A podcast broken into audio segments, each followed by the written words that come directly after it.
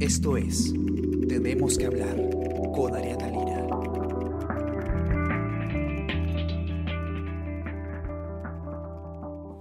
Buenos días, ¿cómo están? Está con ustedes Ariana Lira y hoy tenemos que hablar de suspensión perfecta de labores. Esta figura que autorizó el gobierno eh, con la finalidad de que justamente eh, las personas puedan mantener su empleo a pesar del hecho de que la, actividad económica estaba paralizada y que muchas empresas simplemente no podían funcionar eh, debido a la emergencia nacional, debido a la cuarentena. ¿no?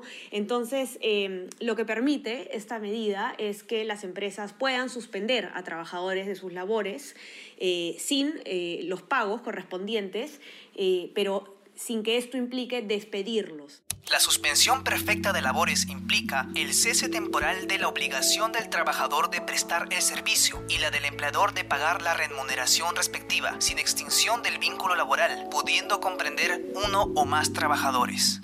¿No? Si es que esto, sin que esto implique que dejen de ser trabajadores de la empresa, de modo que eh, cuando se retome la actividad económica, estas personas puedan continuar trabajando. Eh, lo que ha ocurrido, sin embargo, en la realidad, y es lo que nos cuenta Lucero Chávez, eh, periodista de Economía y Negocios del diario El Comercio, es que en la práctica casi no se han atendido eh, muchas de estas, de estas solicitudes. Si bien las, están, las están aplicando muchas empresas porque cuando pasa un plazo y no te responde eh, el Estado, se da por entendido que, tiene la autorización. En realidad es un, un, un, una fracción muy pequeña. Eh, los casos que efectivamente el Estado ha atendido de los pedidos de suspensión perfecta de labores. Lucero, ¿tú me puedes explicar un poquito mejor? Hola, Diana. Sí, muchas gracias. Eh, mira, es importante mencionar de que esta medida aprobada por el gobierno tenía como fin principal preservar los empleos. Entonces, este, uh -huh. es, es, cierto, muchas empresas eh, a partir de la quincena del marzo que ya tenían problemas de liquidez porque no estaban realizando ninguna actividad, este, empezaban a ver de que era una posibilidad eh, no otorgar la licencia con goce de haberes, es decir, este, hacer que, las, que los trabajadores dejen de laborar eh, o, digamos, congelar los contratos, así no tienen que desembolsar plata para los trabajadores. Eh, pero al mismo tiempo, posterior a este plazo de tres meses como máximo que pueden aplicar la medida, se podían reinsertar en sus labores normales. Entonces, eh, lo, que se, lo que hemos estado viendo eh, ya con un poco más de mes y medio que se está aplicando esta medida, este, es de que el Ministerio de Trabajo todavía no ha emitido muchas eh, respuestas sobre si es que está aprobando o rechazando las solicitudes presentadas por las empresas. Esto de alguna forma es importante en el sentido de que el Ministerio de Trabajo junto a SUNAFIL eh, emitieron una serie, serie, de disposiciones para que eh, las empresas que, que, apliquen esa medida realmente eh, sean aquellas que, que, están en una situación de urgencia y que efectivamente no le pueden pagar a los trabajadores. Entonces, uh -huh. eh, por ejemplo, se tenía que revisar de que esas personas hayan agotado todas las posibilidades este, con sus trabajadores como haber este, recortado los salarios o haberles otorgado las vacaciones adquiridas o pendientes. Entonces, este, uh -huh.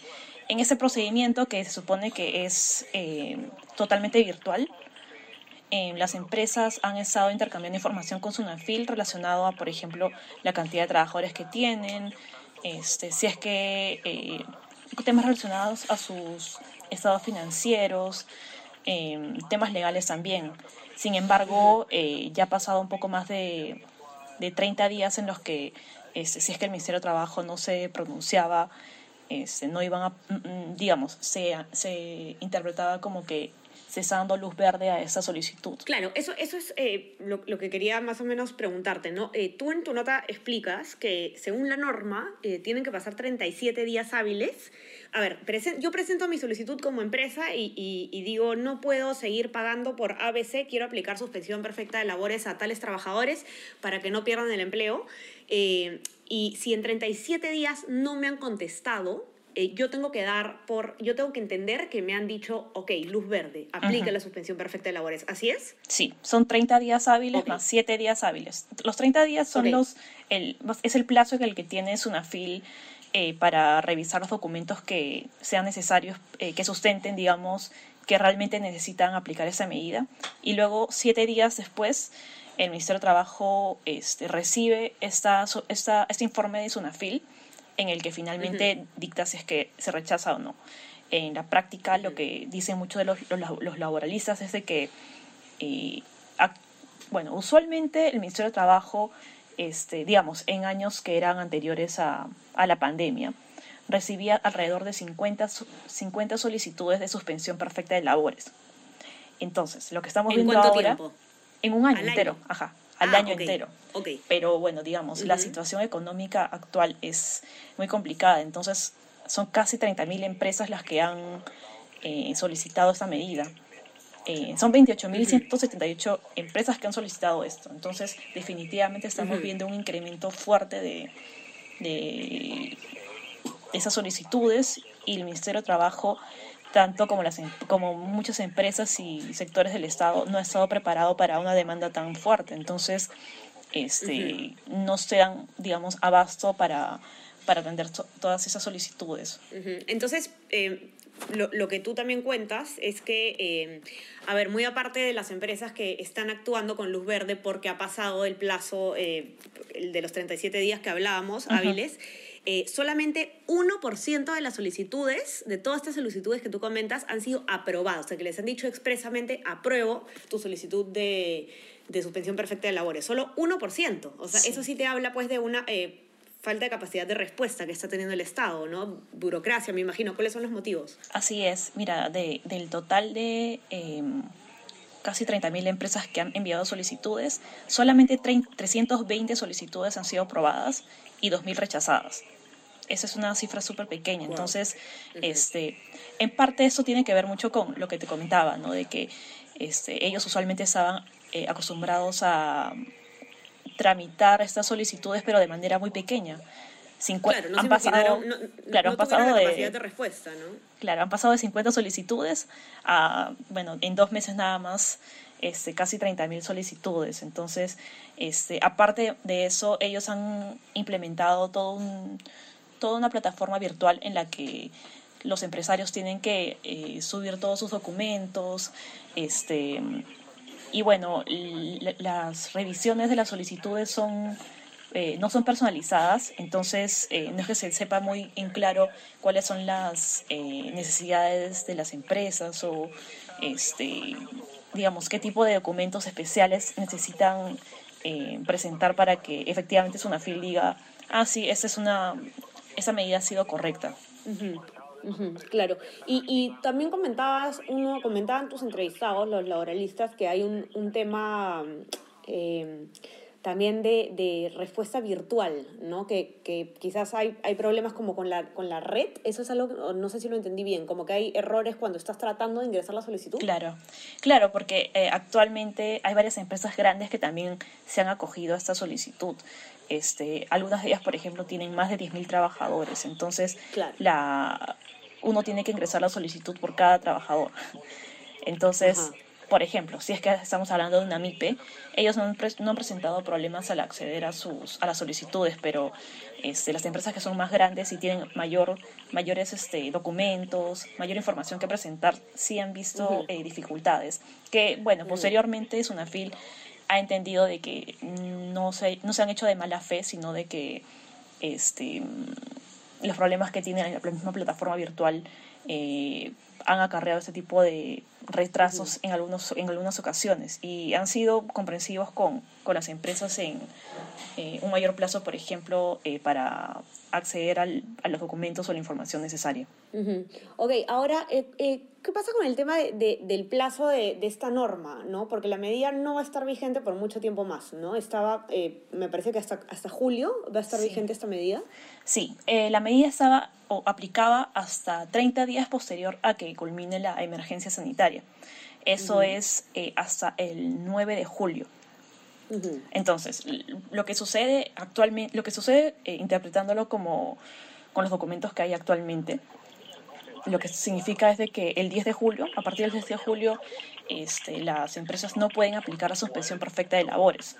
Entonces, eh, lo que los, los laboralistas comentan es de que es bastante necesario de que se amplíe esta, esta figura laboral, porque en un principio se comentó, bueno, se estableció de que iba solamente a durar hasta este hasta el 9 de julio, considerando de que este, muchas empresas estaban paradas. Sin embargo, este, por, lo que hemos, por lo que hemos visto, tanto del Ministerio de Trabajo, perdón, del Ministerio de Economía como el Ministerio de Producción, han comentado todavía de que eh, estamos todavía esperando que inicie la fase 2 de la reactivación económica. Y muchas empresas como por ejemplo turismo o este comercio, las, las personas que este, vendían, por ejemplo, de cara al, consumidor, no van a poder retornar a sus labores este, en el corto plazo. Entonces, eh, no es que termine la emergencia sanitaria. se extienda, ¿no? Claro, sí. Y de frente se vayan a reactivar, ¿no? Este, por eso es que es importante de que bueno, según, según los laboralistas, se, se, continúe con, la, con el congelamiento de los vínculos laborales. sí, y esto, esto Lucero, además es, es, importante también y que quede claro, porque cuando recién se anunció desde el gobierno que, que iba a aplicarse esta medida de suspensión perfecta de labores, eh, surgieron muchas dudas y, y, muchas protestas válidas en, en principio. Eh, que, que, implicaban pues que había mucha gente que decía, oye, pero acá le estás dando autorización a la empresa para dejar de pagar a los trabajadores, ¿no? Y claro, eh, a primera impresión esto tiene mucho sentido, pero lo que tiene que quedar claro es que esta eh, suspensión perfecta de labores, esta medida, es una alternativa al despido. O sea, es esto o la empresa te va a tener que despedir porque sencillamente no te puede pagar porque no está produciendo. Es matemáticamente imposible. Entonces, em, claro, acá estamos hablando de una alternativa eh, para que las personas puedan eh, mantener este vínculo laboral y poder continuar trabajando eh, una vez que las empresas entren en, en, operación nuevamente. Y, y, de hecho em, son medidas que se tienen que tomar, ¿no? Eh, nosotros ya habíamos hablado en otro podcast que, que según el INAI ya más de un millón de, de, personas han perdido el empleo formal en Lima, ¿no? Más de un millón de personas en lo que da de la emergencia nacional, eso es un cuarto de, la, de, la, de, de las personas empleadas en Lima, ¿no? Formalmente, y formalmente, porque estamos hablando solamente del empleo formal, que es el 30%, 70% eh, de trabajadores en, en el Perú no tiene ningún derecho laboral garantizado y justamente estas medidas eh, lo que permiten es no extinguir un vínculo laboral formal, tratar de preservarlo suspendiéndolo, poniéndole un paréntesis, ¿no? Sí, y es muy importante lo que comentas de los despidos. En verdad, este, muchas empresas, si es que no existiera esta medida, incluso llegarían a la liquidación de las de, sus operaciones. Entonces, este, sí es bastante importante y como mencionabas, existían eh, reparos o quejas relacionadas a si es que esa medida era justificada realmente. Eh, es por ello que es realmente importante de que eh, el número de respuestas que tenga el, Ministerio de Trabajo con respecto a las solicitudes de la suspensión perfecta de labores sea más elevado, ya que, eh, bueno, si es que solamente dan respuesta al 1% de todas las solicitudes, eso significa de que solamente están viendo los criterios que han empleado los, las empresas para acceder a, este, a ese mecanismo este, de una manera muy limitada. Entonces, los trabajadores. Y además, por otro lado, sí. Sí, lo, que, lo que te quería comentar es de que para que, los trabajo, para que los trabajadores tengan un poco más de certeza de que esa medida está siendo realmente necesaria y, digamos, transparente, este, el Ministerio de Trabajo tiene que acelerar un poco esta, digamos, ya sea por el lado de una, una contratación mayor de personal, eh, como agilizando tal vez trámites, trámites internos, eh, tiene que, que, acelerar ese tipo de, de, respuestas. Claro, y además por otro lado, tú, tú por ejemplo, eh, explicabas ¿no? que solamente el 1% eh, ha dado una respuesta eh, positiva eh, te autorizo expresamente, pero ¿cuántas de estas eh, solicitudes que simplemente se cumplió el plazo y por lo tanto se dio por entendido que existía una luz verde, cuántas de esas empresas eh, que se ganaron con el tema de la luz verde en la realidad no cumplían quizás con los requisitos para, para aplicar la suspensión perfecta de labores, ¿no? Y ahí sí estamos hablando de un daño a, a los trabajadores, ¿no? Entonces,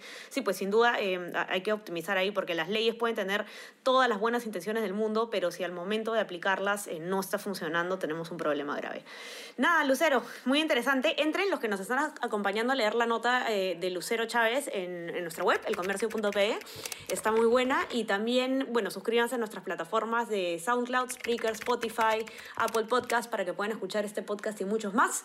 Y bueno, como siempre les recomiendo también suscríbanse a nuestro WhatsApp, eh, El Comercio Te Informa, para que a lo largo del día puedan recibir nuestro contenido. Y que tengan un excelente día. Y tú también, Lucero, lindo conversar contigo. Listo, muchas gracias. Conversamos. Chao, chao. Chao. Esto fue Tenemos que hablar. Esto fue El Comercio Podcast.